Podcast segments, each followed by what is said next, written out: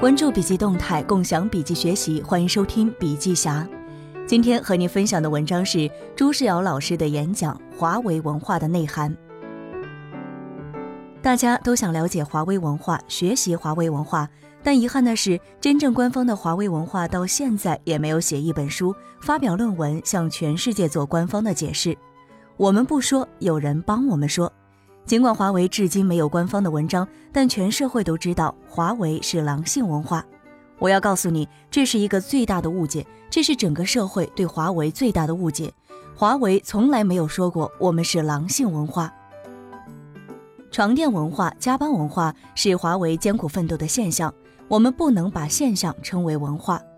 我们没有提过华为是狼性文化，但是我们的创始人任正非任老板二十多年前就下了很大的功夫，全面、深刻、系统地研究了狼。我们不是狼文化，因为我们觉得在市场经济的情况下有个基本规律、基本现象，任何行业在任何时候、在哪一个时分点都不会有百分之多少的生长，这是市场的基本事实。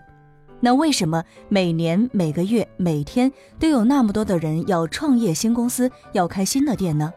这些人不是找死吗？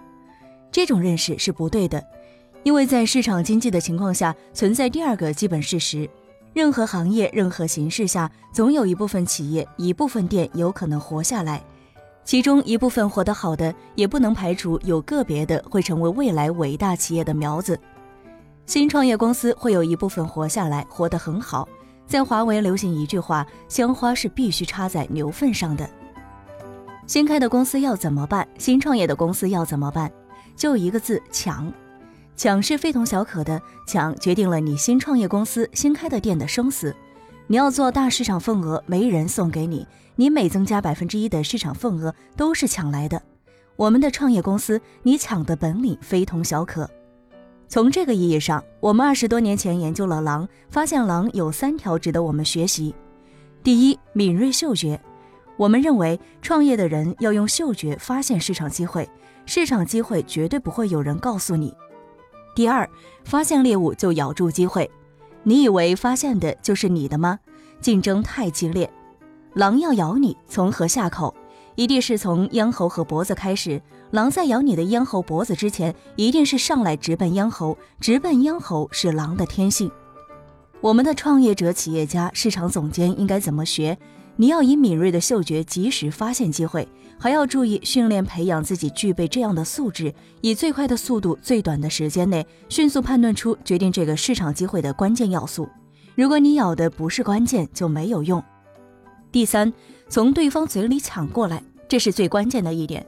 市场竞争那么激烈，不可能每次都被你咬住。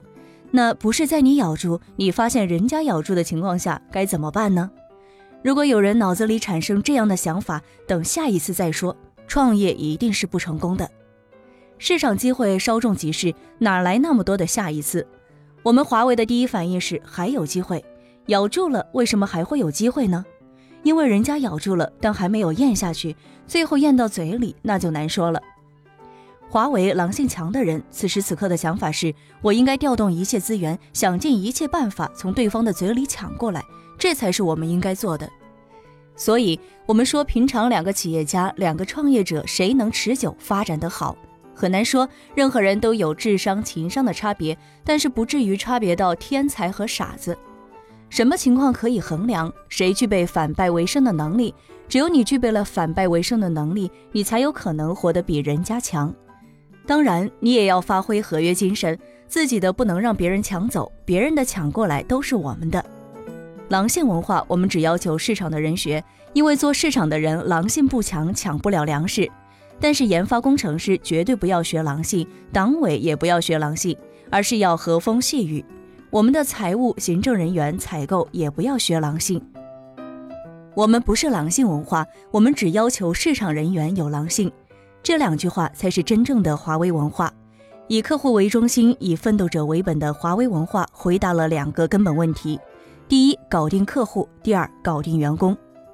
华为长期坚持开放创新，长期坚持以客户为中心、以奋斗为理念，这就是华为长期以来持续稳定、有效、高速增长的最强大的内在驱动力。好了，今天的分享就到这儿。如果您喜欢我们的文章，可以关注笔记侠的微信公众号。感谢您的收听，下期见。